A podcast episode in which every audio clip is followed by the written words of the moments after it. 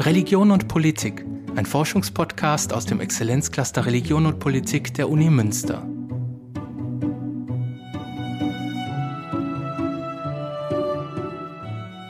Wer etwas über jüdisches Leben in der Vergangenheit erfahren möchte, greift auf historische Quellen zurück. Neben Texten bieten sich auch Materialien an, also Bilder, Buchobjekte, Gebäude, Inschriften, Münzen oder Dinge des Alltags. Die Forschung hat sie in den vergangenen Jahren verstärkt in den Blick genommen. Diesen Trend nennt man den Material Turn oder auch Visual Turn. Eine besondere Quelle dieser Art, ein Feiertagsgebetbuch, den Amsterdamer Masor, der vermutlich um 1240 in Köln entstand, stellt die Judaistin Katrin Kuckmann-Appel vom Exzellenzcluster in unserer Podcast-Reihe Zugehörig oder ausgegrenzt vor.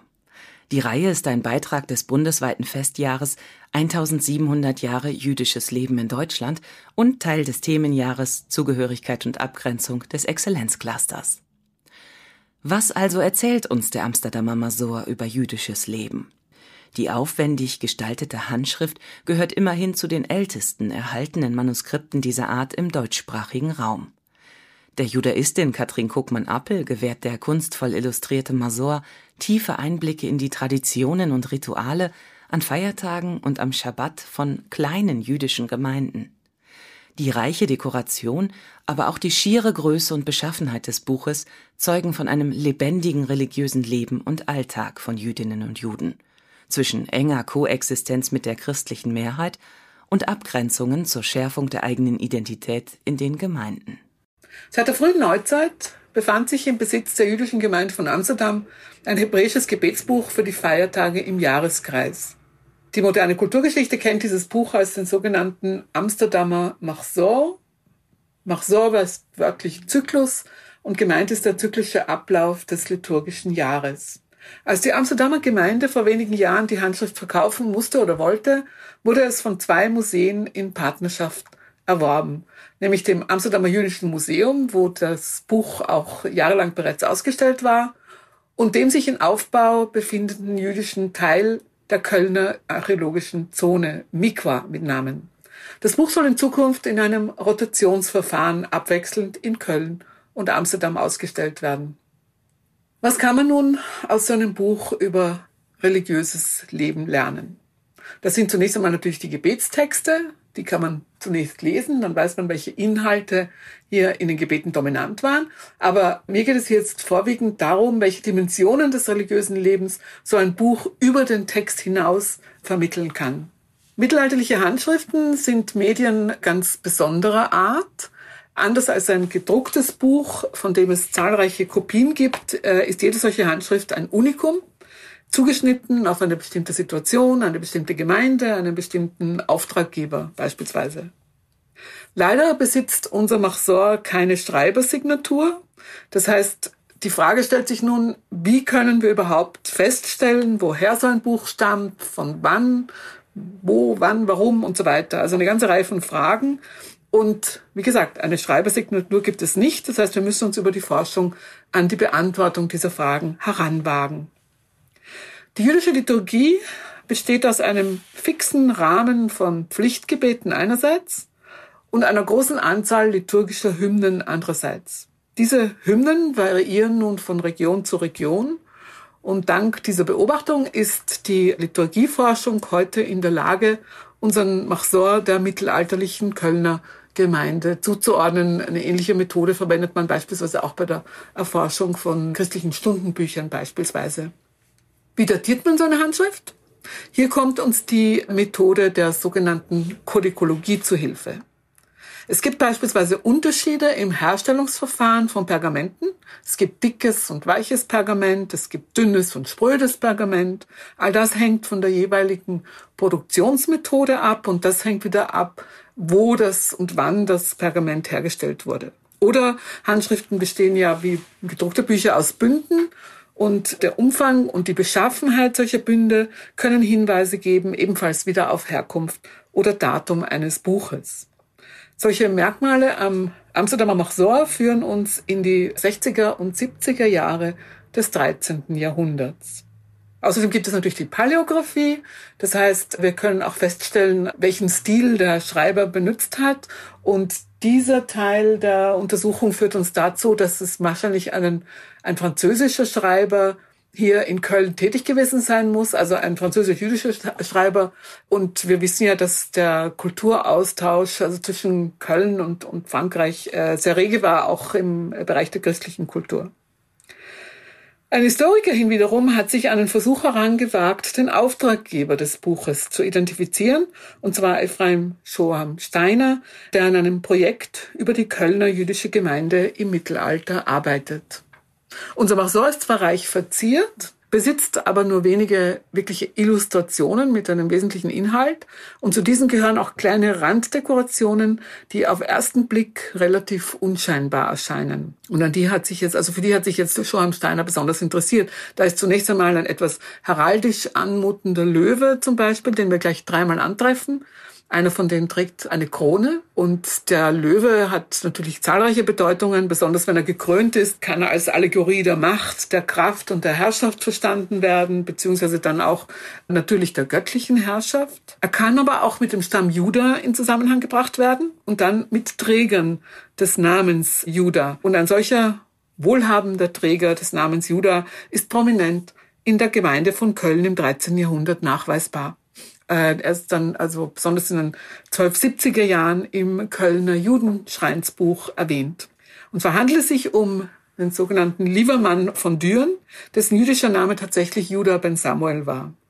Das zweite Randmotiv, das einem mehrmals ins Auge springt, wenn man, den, wenn man, wenn man das Buch äh, durchblättert, ist ein stilisiertes, dreitürmiges, festungsartiges kleines Gebäude, das einige Male auftritt. Und das führt uns dann zum Wappen der Stadt Düren, das nämlich ein ähnliches Gebäude zeigt und möglicherweise einen Hinweis auf Liebermanns Herkunft in Düren darstellt. Judah Liebermann war besonders in den 1260er und 1270er Jahren aktiv, was gut zu der vorhin erwähnten Datierung natürlich passt. Er ist äh, besonders wohlhabend gewesen, als solcher ist er auch dokumentiert und man weiß beispielsweise, dass er den Erzbischof mit äh, Darlehen versorgen konnte.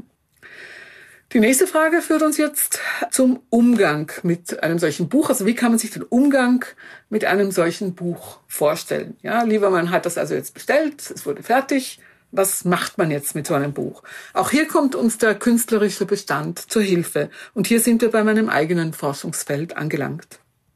In der jüngeren Forschung der Buchgeschichte spielt der materiale Aspekt eines Buches eine, eine ganz ausschlaggebende Rolle. Und zwar nicht nur in der kodikologischen Analyse, sondern auch in der sogenannten Praxeologie.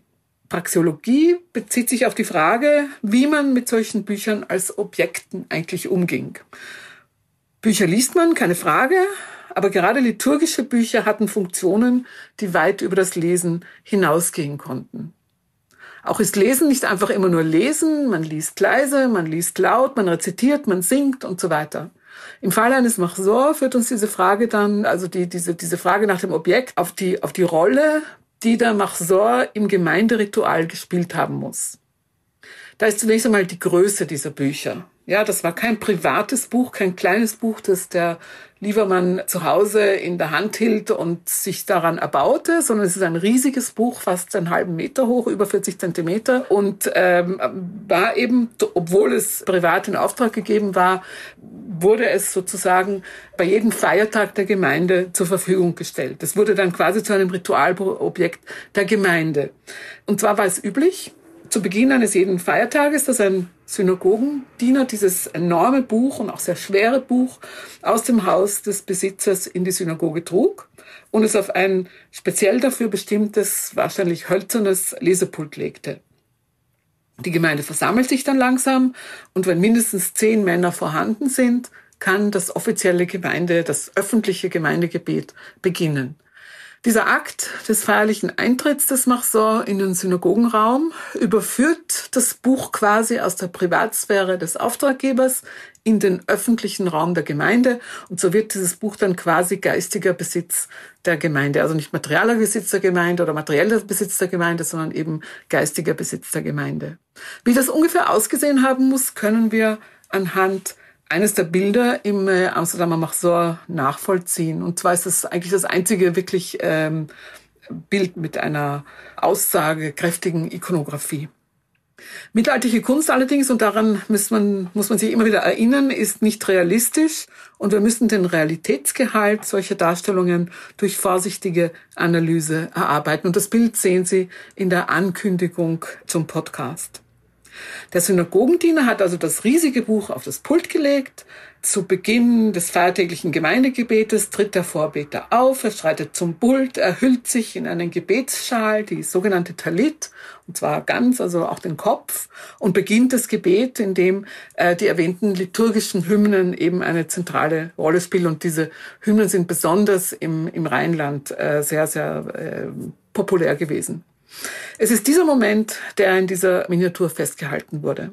Die Aufgabe des Vorbeters ist es, die Gebetspflicht der Gemeindemitglieder zu erfüllen. Das wissen wir aus Quellen. Wenn man am Gebet des Vorbeters teilnimmt, erfüllt man seine eigene Gebetspflicht, auch wenn man selbst äh, nicht Hebräisch kann oder gar nicht lesen kann oder nicht fließend Hebräisch kann oder auch die Gebete nicht auswendig kann. Auf der gegenüberliegenden Seite erscheint eine relativ kurze solche Hymne. Also das Bild, das gezeigt ist, muss man sich auf der rechten Seite vorstellen. Und dann gegenüber ist eben ein kleiner Text, unter anderem. Und in dieser kurzen Hymne bittet der Vorbeter de facto Gott um Erlaubnis und die Fähigkeit, die Gemeinde zu vertreten und das Gebet der Gemeinde zu verrichten. Und zwar zitiere ich, ich stehe vor Gott, ich bete zu Gott vor seinem Angesicht, ich bitte ihn, dass er mir die richtigen Worte in den Mund legt, Worte, die ich singen werde vor der Gemeinde in aller Öffentlichkeit. Ende Zitat.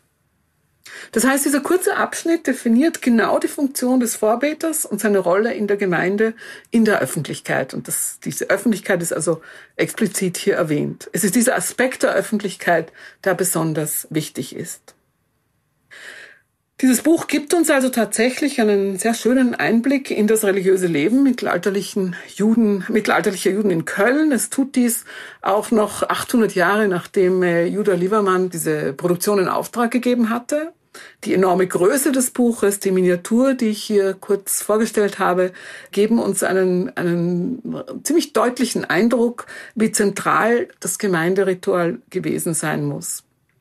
Und zwar ist also diese Gemeinde relativ klein, sind kleine Minderheiten, also besonders im Rheinland sind diese jüdischen Gemeinden nicht sehr groß im 13. Jahrhundert, also ganz anders als beispielsweise in, in Iberien, wo wir wesentlich größere Gruppen antreffen. Das heißt, wir sprechen von kleinen Minderheiten, die in der christlichen Umgebung leben. Dieses Leben innerhalb der christlichen Umgebung impliziert oft enge Kontakte mit Christen, eine relativ enge Koexistenz, immer wieder auch mit Feindschaft bis hin zur Verfolgung. Wir wissen das ja. Und was eben wichtig ist und was hier auch eine große Rolle spielt, ist, dass alle diese Szenarien eine große Anstrengung erfordern, äh, sich gegenüber der Umwelt abzugrenzen. Also einerseits gehört man dieser Umwelt zu, denn man ist wirtschaftlich von ihr abhängig beispielsweise und auch politisch natürlich. Andererseits muss man sich abgrenzen und seine Identität bewahren, diese eigene Identität überhaupt zunächst einmal definieren. Und Gemeinderituale spielen hier eine besonders zentrale Rolle. Besonders dann, wenn es darum ging, eben dieses Leben so zu gestalten, innerhalb der Mehrheit, äh, dass die Kontinuität der Gruppe und die Kohäsion innerhalb der Gruppe garantiert werden konnte. Das war die neueste Folge unserer Podcast-Reihe Zugehörig oder ausgegrenzt 1700 Jahre jüdisches Leben in Deutschland mit der Judaistin Katrin Kokmann-Appel vom Exzellenzcluster Religion und Politik. In der nächsten Folge spricht der Judaist Rainer Barzen darüber, wie Juden ihrer Toten und Märtyrer im mittelalterlichen Deutschland gedachten.